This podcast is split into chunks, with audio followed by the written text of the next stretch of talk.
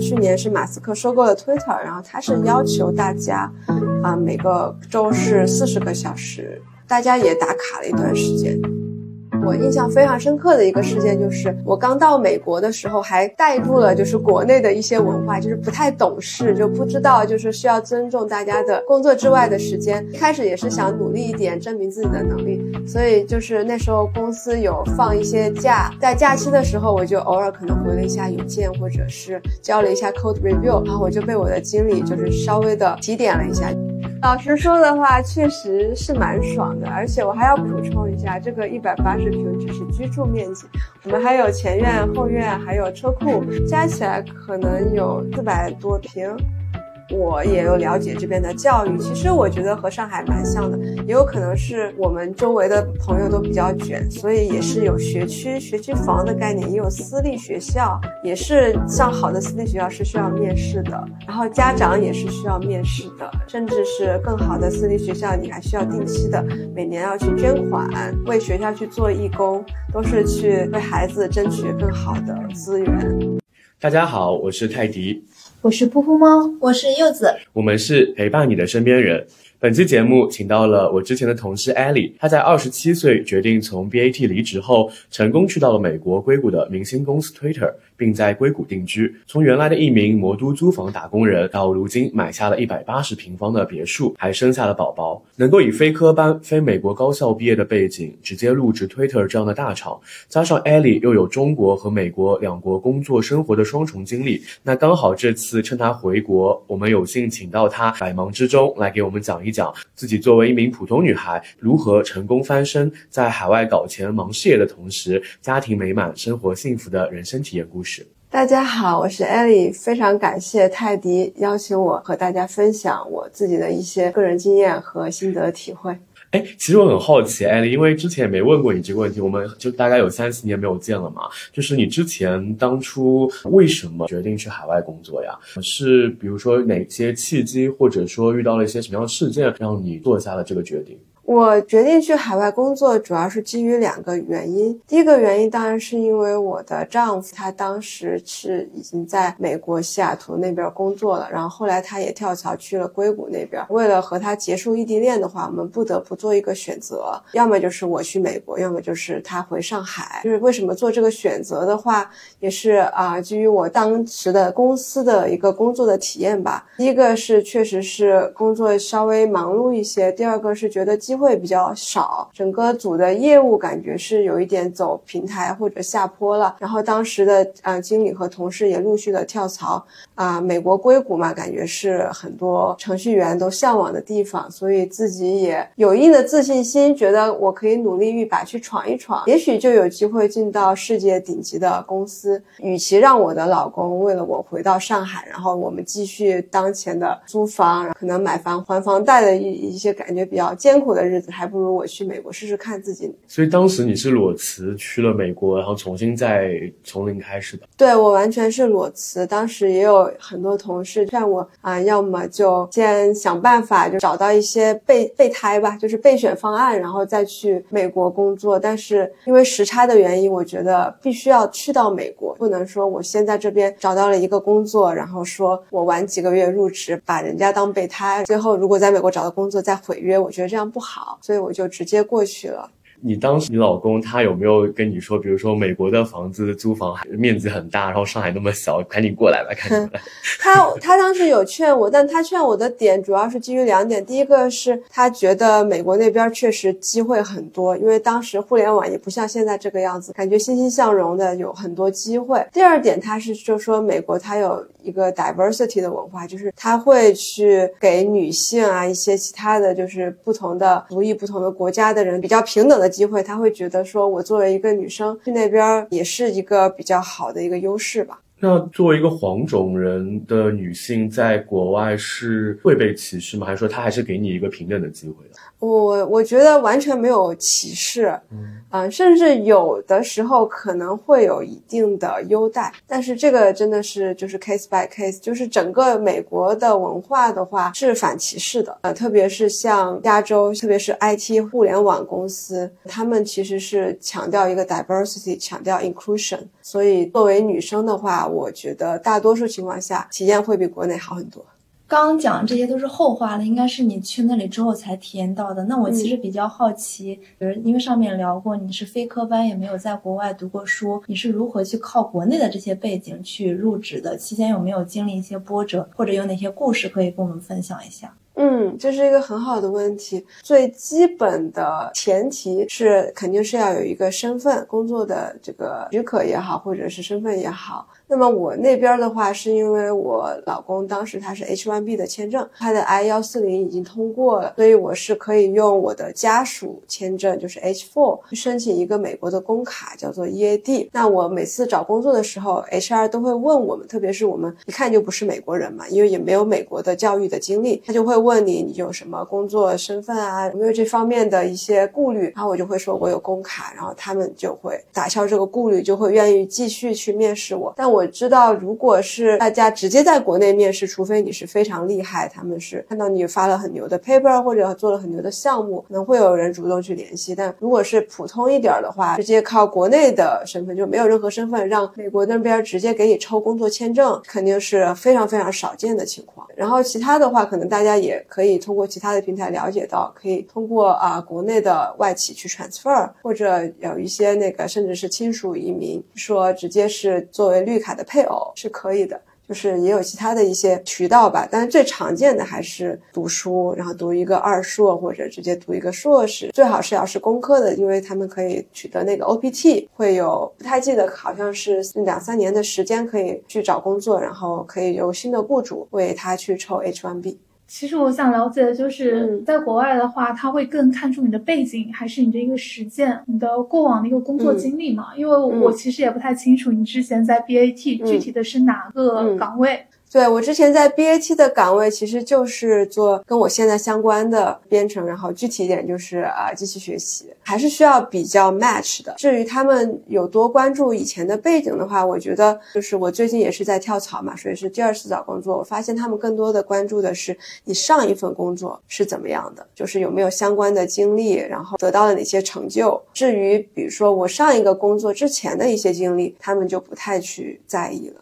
刚刚其实有说到，其实你是通过在国内去到国外工作，那这部分在语言的 test 方面，对方就是美国那边需要有什么样的一些要求吗？就是语言方面的话，他们找工作的时候是不会专门去怀疑你的语言能力有问题，所以你只需要在面试的过程当中能够对答如流，能够通过这些面试的问题就好了。那他会看你的，比如说雅思啊什么？不会，完全不会。哦哦，然后说到这个的话，因为了解到你之前在国内 BAT 工作过嘛，在国外的话是 Twitter，那你觉得他们的一个工作环境的话是有什么样的差异？嗯，第一个就是大家非常关心的这个 work-life balance。那之前其实我在 BAT 其中的一个厂的话，周末的话也是会需要适当的加班。在啊美国这边的话，大家会是，当然是因为 Twitter 之前的文化真的超级好，也不是说美国这边每个公司都这样，但我觉得大部分应该是这样，就是说他们非常不鼓励你在工作之外的时间，也就是大概五点以后去联系你的同事或者你的领导，他也不会来找你。就是大家会觉得，如果需要在工作以外的时间打扰到你，大家会非常的抱歉。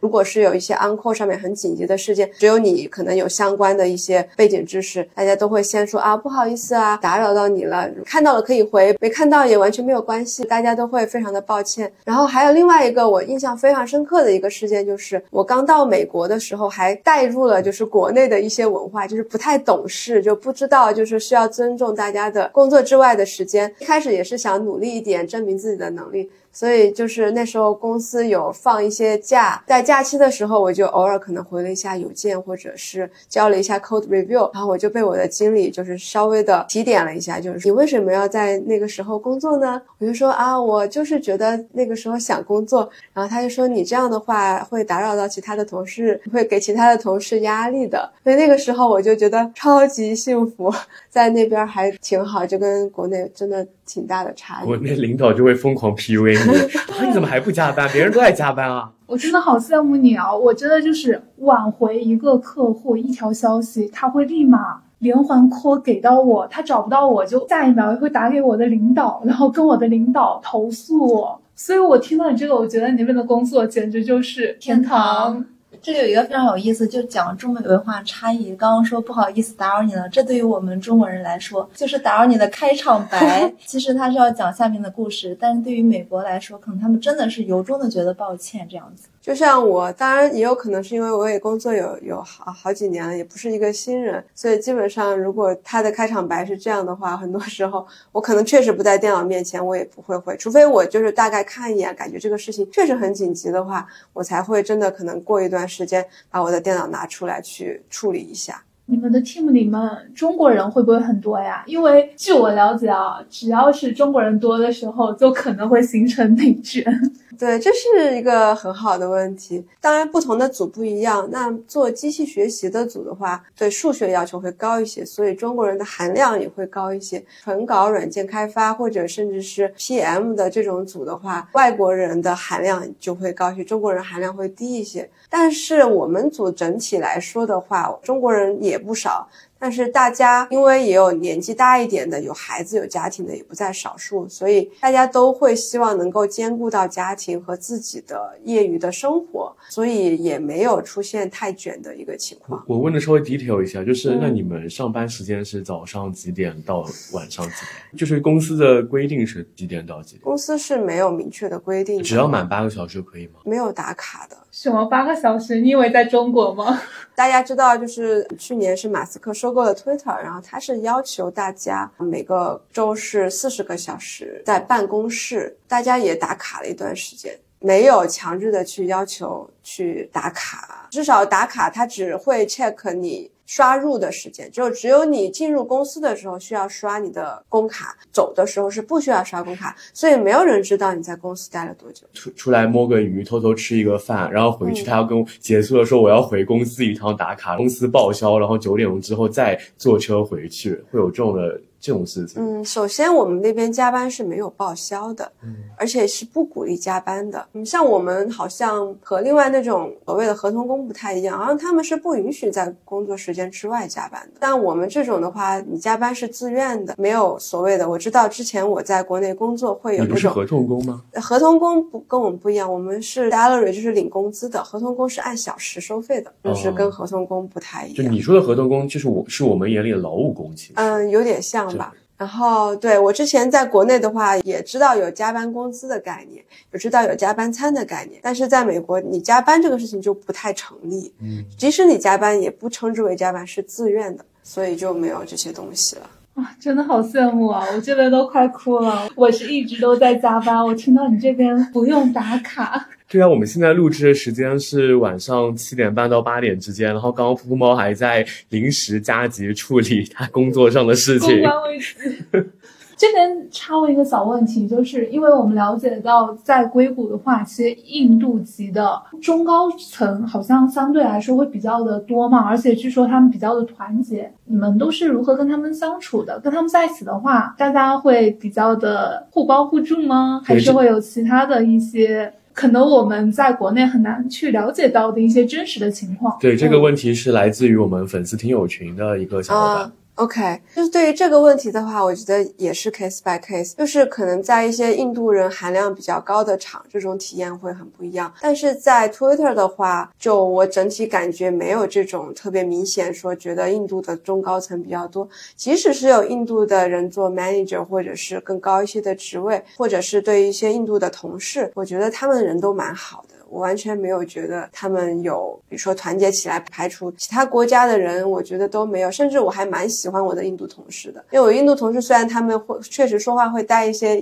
咖喱味，但是是习惯了之后还好。而且我觉得他们大家都是亚洲人嘛，所以其实大家还是有一定的共同语言的。然后甚至是就是我有一段时间经常跟我的一个印度的同事兼邻居一起去上班，一路上跟他聊一些印度的风土人情，我都是非常的。享受，彼此都是好朋友的那种感觉。那你们出去吃饭，你会教他们用筷子吗？家乡的一些文化，然后让他去 get 到啊什么的。这个其实还好，就是因为大家确实饮食差异特别大，而且很多印度人他们都是素食主义者，所以我们倒是约饭的时间不太多，但是组里面倒是会有时候会一起聚餐。我倒没有注意他有没有用筷子，就我真的还蛮喜欢跟我有几个关系比较近的印度同事，我觉得他们人都超好。嗯，哎，在国外就是中国人他做到 senior 会不会就比较难上去啊？这个会不会也是跳槽换工作的原因？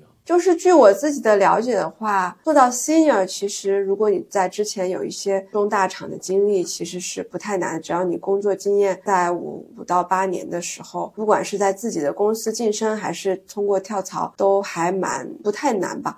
但是到今年往上升到 staff，就是更上一个 level 的话，我觉得就会有一些机会和能力的因素在里面了。然后再往上的话，虽然我自己还不在那个 level，但是观察我周围的国人朋友的话，觉得只要你能力在，当然也需要一点点情商，因为你需要有别人帮你写 review，帮你去背书。所以整体来看，我觉得不会相对于国内来讲，可能晋升的间隔会确实要稍微长一些，特别是对于像 Google 这样的大厂，他们卡的还是比较严，一年一次。嗯，他们是一年两次 review，但是你晋升的话，可能在年限上和项目上面要求都还是蛮高的吧。但是只要你能力够强，即使在这个公司因为机会的原因升不上去，也可以通过跳槽来弥补。那他们也有像国内一样，就是要什么 PPT 汇报，然后就是答辩，然后靠那种机会再晋升吗？Twitter 这边是不需要做 PPT 的，更多的就是准备一些材料，叫做 resume 或者是 CV 之类的东西吧。就是你写一写你之前这个 cycle 你都干了些什么，让大家都就是你的经理可以支持你，以及跟你合作比较密切的一些组员或者是级别更高的人，他们也能支持你的晋升，大概率还是 OK 的。那假设大家都做到了这些，评选的标准是什么呢？公司的话是会有一个比较明确的，就是不同的级别你的要求是。什么？你会用你之之前的经历都有哪些成就？然后我达到了哪些能力？这些跟这个级别的要求是基本上能对应上的。其他的 reviewer 也都同意你的说法。那么你的上司就决定你是否能晋升的这个 hiring committee，他就比较难去把你这个晋升给打回去了。他们有名额吗？嗯，这个我觉得就是因为我我老公在更大的一个厂在 Google 嘛，然后他可以可能可以来分享一下经验。嗯，大家好。对 Google 的升职来说，Google 因为最近比较乱嘛，之前发邮件说从 Senior 再往上，从经理的那个那条路线上是越来越难。但是如果是 IC 的话，根据跟经理聊天得到的消息是还是一样的，但是不知道真实性。但升职来说的话，嗯，最主要的其实，嗯，senior 以及 senior 往下，最主要就是你 manager 说了算。然后 senior 往上，就是你得找找职位更高的人来帮你背书，来帮你写 review，让大家去在 committee 里面讨论，说你。是否成功升在世？你说到那个 manager 说了算的时候，我又想到一件事，就是因为我不是在那个航空院校读书嘛，当时有一我同一届还是比我上一届有一个飞行学员，他当时被派到澳洲去学习，然后就是因为他当时好像跟他的带他飞的那个教练不合，最后那个教练因为个人因素，不是因为他能力不行，就跟他说他 fail 了，然后他就没有办法走飞行员。其实国外也蛮看人资的。这个不就是跟领导一言堂有点像吗？这个 Google 比较 tricky 的是，因为 Google 你可以向上去申诉，就它有一条路是说你自己给自己提名，然后你自己去写材料。然后，现在正常的路径是说 manager 去帮你写材料，然后去交交过去，让大家去 review。材料还 manager 帮写啊？啊，现现在是这样，但之前改革之前是自己写。哦，那还有一条路就是说你自己觉得可能跟 manager 关关系比较差，然后你觉得你自己已经差不多了，你可以自己去交材料。那这种有通过的吗？不知道。我这边也正好可以再补充一下工作文化上的差异。就是我在国内工作的体验是，啊，管理是非常 top down，就是从上而下。我只有机会收到我的经理的评价和更比我级别更高的人的评价，而我很少有机会可以去评价我的经理。比如说，如果我真的对我经理有什么意见的话，我很很难得有渠道去告诉 HR 或者别人我对他有一二三的不满意。但是在美国这边的话，我们是会有一个比较怎么说呢，就是定期的会给经理去写一些评价。所以说，经理吗？嗯，肯定是匿名的，包括对整个公司的评价，包括对整个组的 team 或者是 org 的评价，我们都会有机会写，然后 team 也会定期的去给大家看我们统计，比如说薪酬有百分之多少的人是满意的，百分之多少人不满意。那么，如果这这一条我们是显著低于公司的平均，那么也就是说明我们组这方面做的比较差，那就我们下一次就要向这个方向去努力。公司高层会通过这些问卷来知道员工的心声是什么，然后及时的去调整一些策略。我觉得这一点也是非常好的。我蛮好奇，他们在国内的分公司会不会也这么做呀？在国内也是相应一样的，应该他们要国内外要保持一致，我觉得。Really？我也打一个问号。国内其实有一些形式主义，像我们公司搞什么人才盘点是发这种问卷的，但是被很多人就当做了是一个邀功的机会，就夸领导，变相的变成这样子了。所以刚刚艾迪问是不是匿名，我们那个是匿名不假，但是后台都能看到谁填的。对，所以我因为我跟艾丽他们是同一届嘛，工作也很多年了，其实，在职场上还蛮惧怕这种东西的。所有说打的匿名的幌子，我们都把它当做是实名。的，所以我们从来不会在任何的表达或者是书面上去表达对公司的不满，除了在我的播客节目里。对他，我们还做了一档叫“带薪摸鱼”的节目，然后专门就是噗噗猫会吐槽公司，各种吐槽自己的领导。对，呃，我想问一下，就是国内外有哪些行业其实有明显的收入差异？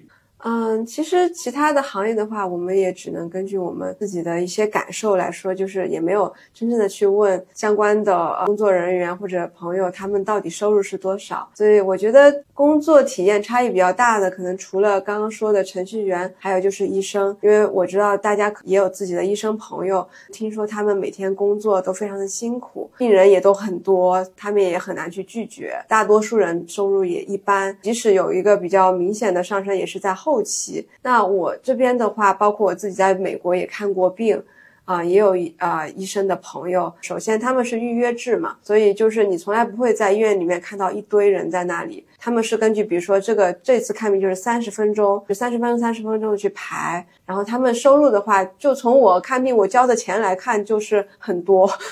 就比如说我。啊，之前怀孕嘛，然后我就看一次我的产科医生，他发给我保险的账单就是七百多刀。其实他也没有在干什么，就是最多就是帮我照一下那个超声，甚至都不照，就是一些很很简单的，就是摸一下呀，然后问一下我的情况，结束了。然后这样就是七百百多刀。对我就觉得好像他们收入还是蛮高的。然后另外两个我。体验比较深的一个就是律师，就律师的话，他们也是按小时收费的。当然，这个也跟你客户多少有关嘛。如果你的级别比较高，然后客户也比较多，感觉也是能赚到蛮多钱。然后还有一个就是房产经纪，特别是我们湾区这边的房产经纪，那些比较火的，真的就是赚太多了。因为我们这边房子成交是要给中介费的，一般是。百分之二点五给到买方，然后百分之二点五给到卖方。整个来说，我们那边的房价又比较高，如果你的成交量又比较高的话，那么就真的还蛮赚钱，远远不止我们程序员赚的钱。这个职业要靠资源吗？也是靠资源，对，所以就是也是有一种啊二八定律吧，就是赚钱的经济也没有那么多。然后大部分的小经济呢，可能也赚不了太多的钱。但你一旦有了自己的客户群，然后有一个比较好的口碑，那可真是太赚钱了啊！真的 又流下了羡慕的泪水。但是你刚刚聊的，其实更多的就是可能说，在国内也算是层次和学历比较高的人，他到国外去从事医生、律师和房产经纪这样的一些职位。那我想问一下，就是我们更普通的一些大部分中国人的话。如果我们想去国外工作的话，我们可以做哪些准备？之前我们也聊过，就是首先你得有一个身份的一个基础的条件，那么这个条件我觉得就已经卡掉了，可能有百分之九十以上的人了。那如果你是通过亲属也好，通过投资也好，各种或者读书也好，你有机会在美国工作的话，不说收入吧，我觉得收入，据我了解的话，可能从事文科相关的收入可能改善会小一些。但是从我就是了解大家的情况来说，至少大家也没有经常的在加班，在美。美国，至少你的生活质量会高一些，性价比比较高。对，然后另外一个就是其他的学历更普通一些的人来说，我们那边也有很多做就是怎么说呢？嗯，就是做一些劳力的，比如说你做 gardener，就是你去做园丁，或者你是做水管工，或者你是开餐馆做装修的。等等，那些都是你，你有很多的选择。然后这些所谓第三产业吧，它的收入也是相对国内来说还是要高蛮多的。那我去捡垃圾呢？捡垃圾应该也也可以吧。还有理发师嘛，大家也都知道，最近就是回国才烫了头、染了头，因为在美国我就是下不去那个手，就是一个简单的染发不漂的那个染发就要两百刀。对，我就觉得好贵啊，而且也没有说让你选各种档次的那种。对，我知道，因为我自己的理发师当时他高中同学考到了哈佛，然后他们俩谈恋爱了。那个女生就做的是律师，跟他说让他去 China Town，就是两个人一起在国外，然后让他去开理发店，说很赚钱。对啊，对，很多我我了解到的，我们那边的很多华人理发师，他们是完全不会英文，然后他们的客户也都是华人。对。对，说到这个的话，我想起我们其实身边人之前也是有在美国读书的博士后的朋友，他说，其实，在国外的话，就是我们普通中国人想去美国工作，要么就是做一些餐饮或者是一些技术工人，还有女生的话，他也给我们指了一条路，可以去做家政，可以去做育儿嫂。对。育儿嫂的话，收入也是蛮高的了。请了育儿嫂吗？我想请，但是现在就是暂时，因为我家人是可以帮忙的，然后也可以把宝宝送到那个 daycare，就是托儿所。相比来说，消费会比育儿嫂要节约很多。不到万不得已，我也不会请，因为确实挺花钱的。嗯，现在主要卡在我们大部分中国人的一关，就是我们没有身份，没有机会去到美国。哎，那如果朋友，就比如说我去探访朋友，或者说有朋友在国外，可以去办一些什么样的签证，然后再去工作？就是旅游签吗？但是没法工作。对，没有办法工作，所以有的有很多国人，他们为了去那边工作就不回来了嘛。就是黑在那黑黑工是吗？对，是的，是的。所以就是某一些地区的人，他们签旅游签还蛮难的，因为有很多黑历史。但是不是说吗？那个地区的人，他们想去全世界都可以有办法去得了。偷渡过去是吗？啊，偷渡啊。这么听下来，你在国外真的是生活的蛮幸福的。那但是我这里聊一个话题，就是关于裁员的话题。因为了解到之前有爆出微软啊、戴尔啊、亚马逊呀都有裁员的一些数字，都是上千人以上的。包括最近美国版的滴滴也在宣布裁员一千多个。所以我想问一下，你在 Twitter 这样一个浪潮中心，你有没有见到这些裁员潮？它具体是怎么样的？以及它对你们有没有产生什么样的影响？嗯，确实，Twitter 是一个浪潮中心，而且可以说是弄潮儿，所以我个人的体验是非常深刻的。就是追溯到去年十一月份吧，我们 Twitter 刚开始裁员，那会儿其实已经有其他公司裁员了，但是没有引起特别大的关注。那么马斯克收购 Twitter 这个是一个可以说是举世瞩目的事情。然后我们公司的话，也是第一波裁员就裁掉了，可能有接近一半的人。而且当时裁员的发生是非常的突然的，大家没有做到一个很好的心理预期，甚至有很多人可能在电脑上还有一些个人的文件。虽然说大家之前会有一些啊小道消息，然后也会有一些指南，就是告诉大家说啊，在裁员的时候你是要事先要做好什么工作，比如说你要及时备份你的个人文件，你要及时的去下载一些什么东西，这些都有提到。但是可能还是有一些人他没有关注到，或者他没有足够的重视，所以那一次我感觉还蛮惨的。而且我们公司有很多不同的 office，在不同的国家、不同的时区。然后那次真的是突如其来，就有人说我的账号被登出了，我的邮箱上不去了。然后一开始大家都不知道发生了什么，直到这个事情成了规模之后，大家才发现哇，这个是真实的在发生的，应该就是裁员了。这个事情之后呢，大家留下来的人心里也是非常的沉重，但是又来不及多想，因为公司又接二连三的出了很多其他的政策，都是挺打击员工的热情、工作热情，不忍心看到自己天天工作在一起的非常优秀的同事就这么离开了，而且有的人他甚至还会面临一些经济上的压力。从那个事情之后呢，其他的公司一直到现在。都是在陆陆续续的裁员，就像你刚刚说的，而那可能还不到百分之十，你刚刚提到的。所以整体来讲，不管是离开的人还是留下的人，大家的心里都是比较恐慌的。虽然一直到现在又经历了好多轮裁员，不管是公司内部还是外部，我的内心已经比较麻木了。但是，就是走早期来讲的话，还是可以说是焦虑和恐慌。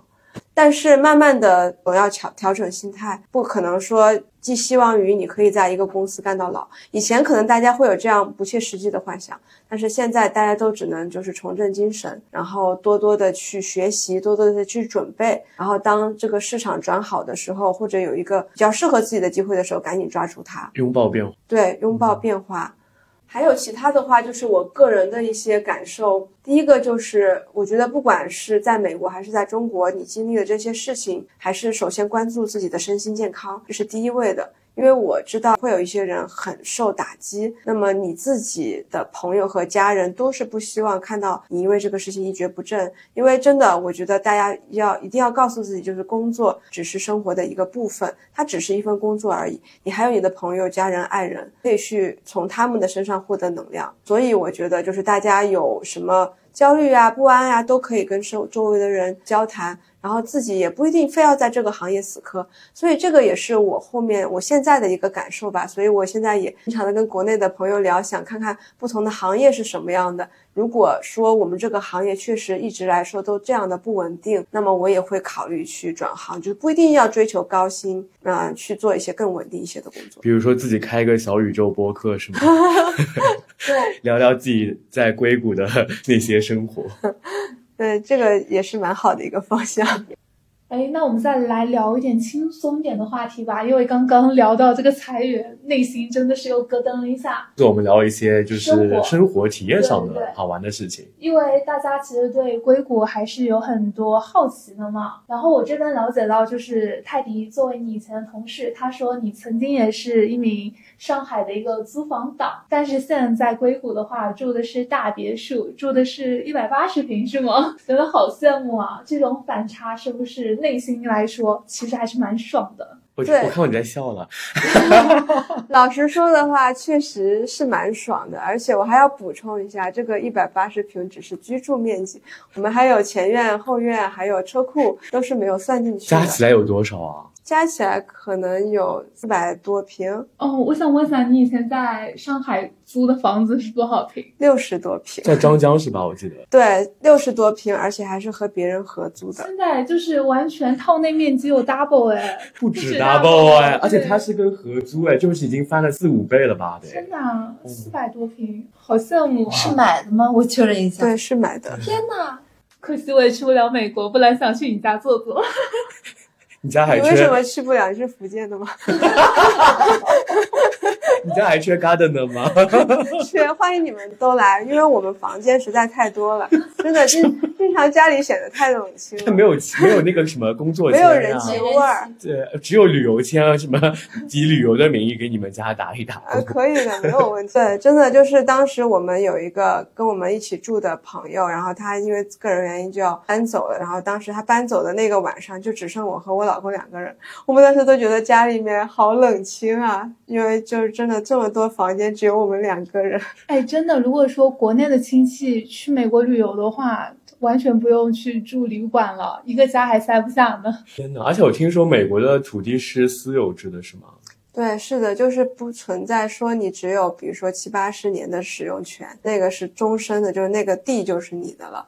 然后你在那块地上想干啥，只要不违法都行。那我可以在这里再单独再去建一个新的大别墅，给你给你建别墅是吗？你可以把那块地上的房子推倒重建，都是可以的。买一些就是状况比较差的房子，然后把它推倒重建，然后卖个高价，赚这个中间的这个房屋改造博主，然后还能建完再把它卖出去，赚两份钱。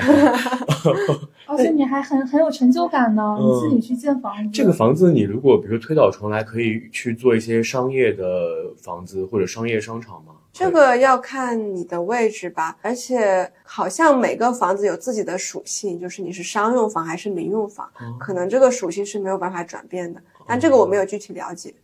我这里想插一个问题：中国人是不是在美国自己的大别墅里都喜欢种菜呀？你有种些什么菜吗？我们年轻人是没有种菜的，但是我是了解到其他有长辈在家的朋友，他们其实是有种菜的，而且还有丰收季，看他们自家种了什么茄子、萝卜什么的，都挺好，都是自己种的。就像一个农场哎。对，是的，特别是我们其实我们的院子的面积也没有算那么的大，其他的还有那种什么什么零点一个公顷，呃，那零点一个公顷算小的，甚至就是有零点二、零点三、零点四的公顷，都是有点像一定有一个庄园的那种感觉。所以你在上面什么种种菜都是毛毛雨，你还可以养养什么其他的小动物。你们的院子还蛮适合我的，我去学一学 gardener，回头 去你们家那边打打工。那你有养什么小宠物吗？就是狗狗啊、猫。我们之前是有想养小宠物的，但是后来有自己的娃了之后，就觉得没有精力了。但是据我们了解，其他的朋友啊、同事啊，大多数人都是有猫有狗的啊。而且据说那个狗可以一人住一层楼，是吧？对，就完全不用去外面遛，在家里头狗。那倒没有那么夸张，但是就确实可以养蛮多条狗，因为你也有遛狗的时间。你当初考虑买房之前搬过去就说要买一个房子了吗？那倒是没有，当时特别搞笑，就是我们真正嗯开始看房是因为疫情了，那会儿真的觉得蛮抑郁的，因为每天都要在家里都见不到几个人，所以想给自己找点事情做做，于是买了房，于是就开始看房。因为而且就是说，确实也没有什么好消费的，那会儿也没有什么地方去旅游，然后股票涨得还挺好那段时间，所以突然手手里多了很多现金，觉得自己好像收入还不错，所以就顺势就买了房。那我冒昧的问一下，你们房子大概花了多少钱？美国房价怎么样呀？嗯，这个真的不同地区不一样，但是像硅谷这样的宇宙中心，如果你又想买带学区的房子，其实这个房价跟上海有一点点接近，但是面积会比上海大一些。所以我们那个房子折合成人民币的话，是有一千多万的。但是在上海的话，一千多万可买不了一百八十平。是的，是的，是这样的。如果按这个平方来算，你可以买青浦的别墅，是真的。因为我刚有我们打狼人杀有一个狼友，他就正好买在青浦，差不多也花了这个价格。就是这个价格，你得到的居住面积在上海肯定是不一样，但是你的价位，就是你自己的感受，你买的这个房子的好坏，可能跟上海是有一点点接近。但是我很好奇的就是，硅谷也有学区房这样的说法。是的，我这个也是非常惊奇的一点，因为我自己有一个刚刚一岁多的小朋友，那么我也有了解这边的教育。其实我觉得和上海。蛮像的，也有可能可能是我们周围的朋友都比较卷，所以也是有学区、学区房的概念，也有私立学校，也是上好的私立学校是需要面试的，然后家长也是需要面试的，然后甚至是更好的私立学校，你还需要定期的每年要去捐款，为学校去做义工。都是去为孩子争取更好的资源，是只有硅谷，就是大家因为都是聪明人才这样呢，还是说其实美国其他地方也这样？美国其他地方的话，有很多就是公立学校资源比较好，然后华人也没有那么多。我觉得这边是因为也是像你刚刚说的原因，华人很多，而且很多都是名牌大学毕业的，大家都非常的重视教育，所以自然而然就卷了起来，就像。北京有一个海淀妈妈，海淀区的家长都特别的卷。平移到国外的话，就是就卷到 硅谷了，对，出现了人传人的现象。对，然后我们这边还会有，就是还稍微孩子大一点了，就像培养谷爱凌一样，暑假的时候把孩子带到国内去补习。哎，那我想这边问一问你啊，因为你刚刚也说你现在是有了宝宝嘛，你未来有没有就是想让他去重点培养的一些兴趣爱好啊？嗯，这个还没有考虑到那么多，但是据我了解的话，美国这边大家会比较重视孩子的体育发展，就是会希望孩子有一两项比较擅长的运动。可能国内稍微大城市一点的爸爸妈妈们都会追求的一些爱好，什么芭蕾呀、骑马呀、滑雪、冲浪什么的。他们没有作业吗？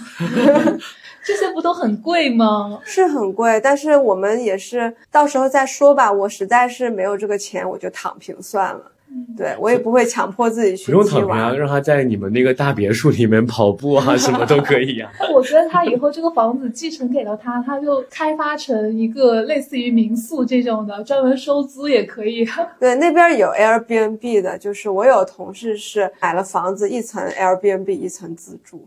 然后我们再说回，就是因为你现在还是一个在职的一个应该叫程序员，然后你觉得就是在角色转换和养娃和带娃这一块有没有什么心得呀？嗯，这个的话，我不能说是心得，因为我也还是一个蛮新手的妈妈，我也是在学习当中。而且我在生完孩子之后，有一段时间是有一点产后抑郁，而且觉得自己的生活质量急剧的下降，特别是之前可能有很多自己的发展兴趣爱好的时间。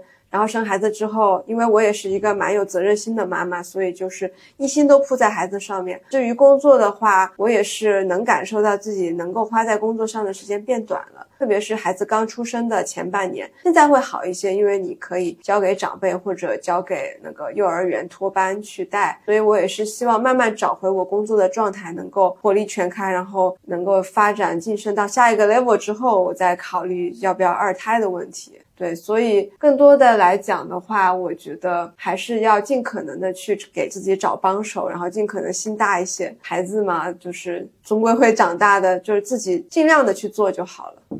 怎么这个心态跟我养我们家狸花猫一样啊？就是因为有时候它很不听话，就是每次都要打架。但是你又、你说了，就是孩子可以交给长辈养，我我又就养猫又不可以，不不可以这样啊。所以有时也会有一些这样的困扰，然后也会对自己安慰这样这样说的。对的，对的。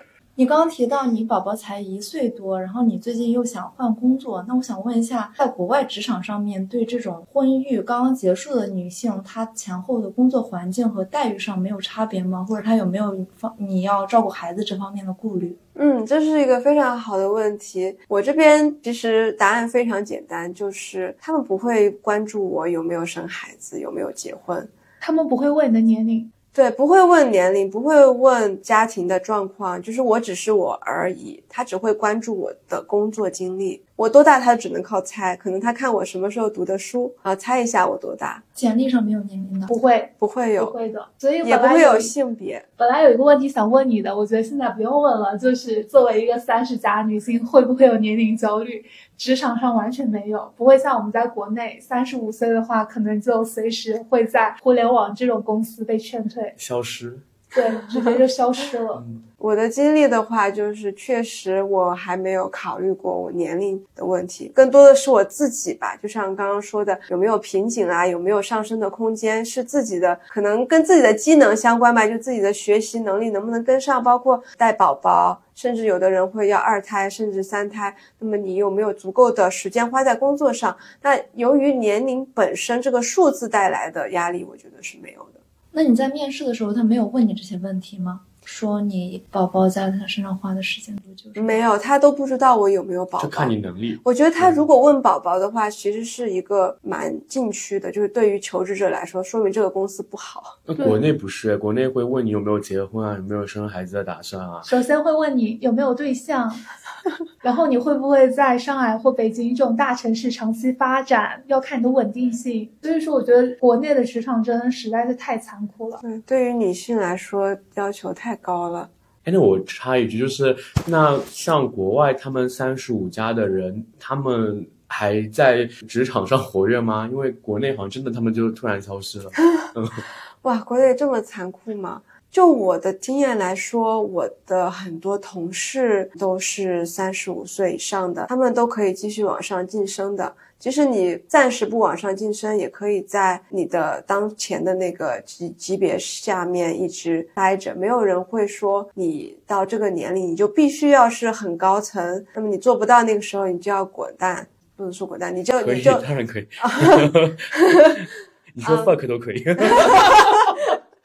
嗯，我会有一些同事，就是我之前工作中也有遇到一些明显好像头发花白的，好像年龄蛮大的人，他跟你的级别其实是差不多的。大家也就是会根据你的级别来认为你在这个级别上要符合级别的要求就 OK 了，没有人会认为你需要去 match 你的年龄，因为大家只是会看在其职某其事就可以了。会有就是末位淘汰制吗？嗯，末位淘汰就要看公司了。就是最近的话会有一些倾向，就是自从去年这个裁员潮，感觉美国的文化也受到了一些影响，所以越来越多的公司可能想要引入这个机制。但是在一年以前，大大多数公司是完全没有这个概念的。主要是马斯克，他有点精神中国人，喜欢把我们这些不好的东西带到美国去。他不是据说经常夸中国的教育好吗？他不是之前还来北京来探访吗？你你有听到过之前一段一个消息吗？就是杭州阿里那边裁员，到了一定年纪或者怎样就被裁掉了。是其实是他们跟政府有一个类似的协议，就是为了给更多的机会给到年轻人，给到那些应届生，相当于就把这些 high con 拿出来给到他。嗯，国外有吗？国外肯定是不会有这种东西了。政府我觉得只会干预一些用户隐私之类的东西，包包括我们公司还有其他的接触到很多用户的公司，他们会有一些培训需要去做，就是包括我们员工还有公司层面需要做到一点都不能泄露用户的隐私，如果泄露的话，需要承担巨额的罚款。啊，这是政府需要干预的东西。至于其他，你招谁，你裁谁，这个其实是没有，只是会有一些反歧视的东西在里面，这个也是一直以来都存在的。那这么讲，其实中美在大环境和小环境上，包括大家对成功的定义上也不太一样。因为中国可能就会觉得你到某一个年龄你要做到某一个职级，然后他也会以三十五或者三十几这样一个年龄界限。那我还想问一下，在职场上有没有其他的一些，比如像婚假、产假，国内的假期和国外的假期有没有什么不同？婚假、产假的话，首先美国这边是没有婚假的这个概念的，所以就是这边是会有年假，大部分公司会根据你的工作时长去计算。一般来说的话，如果你有一个固定的年假，一般一年大概是二十一天左右，对吗？三百个小时。哦，不是不是，三百个小时是我攒的年假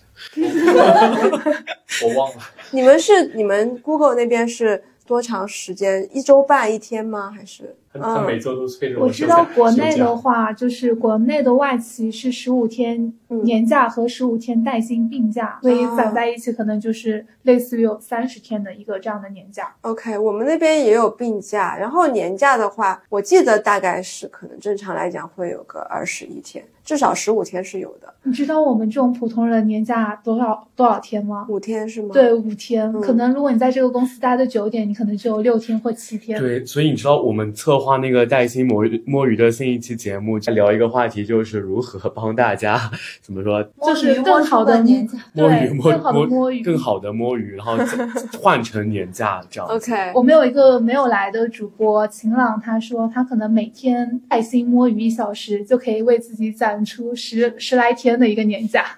那个是一部分公司，它是固定年假；另外一部分公司，像 Twitter 的话，它是所谓的 unlimited PTO，就是无无限年假。也就是说，只要你的经理批准的话，你就可以休。就是你也也不可能太太夸张，对吧？但是你基本上啊，两三周肯定是没有完全没有问题的。然后有一些比较。特殊的情况，比如说你确实是要回国去结婚啦，或者你因为签证的原因没有办法回来工作，那么基本上你可以一直带薪休假。但是就是当然最近的 Twitter 不是那样子。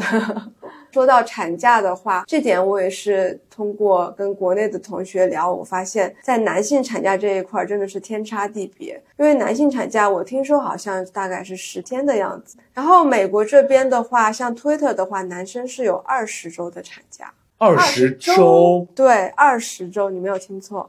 当然，这是在老推特啊，马斯克之后的推特，它是就差不多要半年嘞。对，女生也是一样，就是男女平等都是二十周。在中国，这个是不敢想的。如果说在一个岗位上空缺有大半年的话，他可能回来也跟不上这个节奏了。对，所以我觉得这也是为什么，嗯，在美国那边的话，大家会觉得就是男女更平等，工作机会更平等一些，因为你的产假的天数都是差不多的。所以我知道国内的话，有很多女性要求生二胎、三胎，然后产假也好像也蛮长的，但是男性呢？反而产假还蛮短的，就是好像社会对女性的期待，就是生孩子这一块是一个主力，要要求女性还要继续工作，所以对于女生来说还蛮难的。但是在美国的话，我的观察来看的话，很多爸爸在养育孩子上面都是付出了，不说百分之，就是完全一比一的，至少跟妈妈差距不会太大，甚至很多爸爸付出的比妈妈更多。所以这一点，我觉得我在美国生孩子、养孩子的体验还是非常幸福的。当然，也有一些其他的公司，他们会分两种，就是男性产假和女性产假，就是他们称为就是是 birthing parent 和其他的就是你你没有生孩子的这个家长，那么你的产假可能会比另外一个要少一些，但是也不会少太多，可能也就少四周的样子。了解，其实这也因为我们中国传统里面有男主外女主内的传统思想。也不是说一天两天能改过来吧，也希望我们的社会能逐步进步到给我们女性的地位存在在职场上也好，社会上生活上也好，能够有更平等的这样一个未来吧。录制也快到了尾声了，我印象非常深刻的，首先是一千多万的大房子，我非常羡慕；其次就是艾丽身上有那种非常松弛的心态，是我现在明确感受下来冲击力非常大的。可能也是源于他在国外生活上、工作上都特别松弛，也没有太大的压力。所以，对于我一个二十加的女孩子来讲，我希望大家在面对不同路口的时候，也可以多看一些更多的选择和更多的方向。然后，也像艾丽刚刚说的那样，当你遇到什么事情的时候，多和周围的人去倾诉，也及时的去提升自己，多多搞钱，早日获得自由。非常感谢艾丽参与我们这次节目的录制，感觉还是学到了。挺多知识的，然后对国外，特别是美国互联网的一个工作现状，也有了一些新的认知。如果大家对我们这期节目非常感兴趣的话，也欢迎大家点赞、收藏，并且在我们的评论区留言。我们下期再见，拜拜。